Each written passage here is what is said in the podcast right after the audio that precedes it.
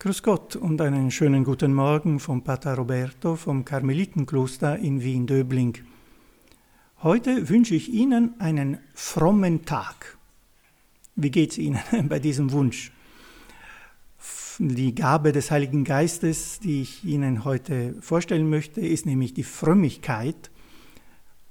Und vielleicht äh, mögen Sie diesen Wunsch gar nicht. Ein frommer Tag, was soll das sein? Frömmigkeit hat äh, bei uns ein bisschen Beigeschmack, finde ich.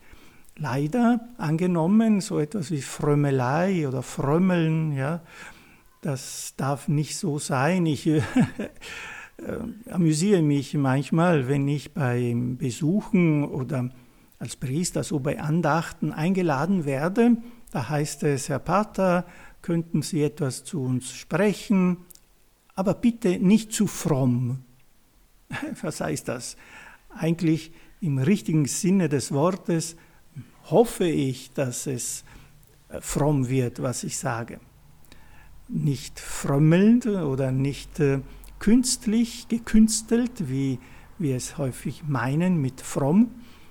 Nein, also Frömmigkeit im biblischen Sinne ist etwas äh, Wunderbares, ist der Kern eigentlich unseres gläubigen Lebens das ist die tiefe Verbundenheit zu Gott überhaupt, die sich natürlich auch in Gebeten und äh, äußeren Gebärden zeigt, womöglich, aber wirklich nicht nur darin und sicher nicht in der Menge von solchen Frommeleien.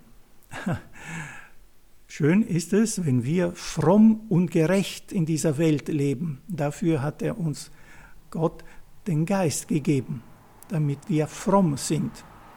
Diese Gabe wünsche ich mir immer wieder, besonders wenn ich äh, ein wenig vergesse, dass äh, ich Sohn Gottes bin.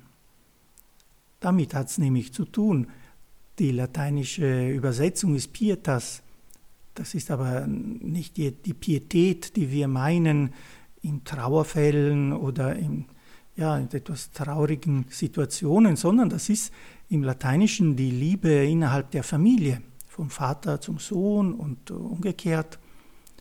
Also die Pietas, die Frömmigkeit ist diese Liebe innerhalb der Familie, zu wissen, dass wir diesen Vater haben, Gott als Vater haben, dass wir seine Kinder sind.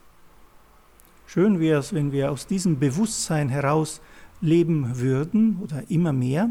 Das ist nämlich die Gabe des Heiligen Geistes, die wir Frömmigkeit nennen. Dass wir überhaupt uns dessen bewusst werden können, dass wir seine Kinder sind und nicht so sehr, wie unser Papst auch immer wieder anprangert, fromm heißt nicht eben sich eine Maske anlegen, die vielleicht etwas traurig, etwas ernst ist oder etwas ekstatisch, so wie ein Bild aus der Barockzeit, vielleicht wo ein Heiliger zu Gott betet, das hat erst einmal nichts mit Frömmigkeit zu tun, womöglich schon natürlich, aber Frömmigkeit berührt unser Herz, nicht unser Äußeres alleine. Und das macht, macht das Leben auch schön. Das wünsche ich Ihnen vom Herzen. Leben Sie diesen Tag ganz fromm.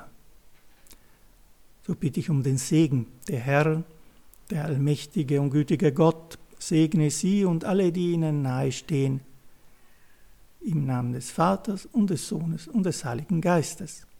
Grüß Gott und auf Wiederhören.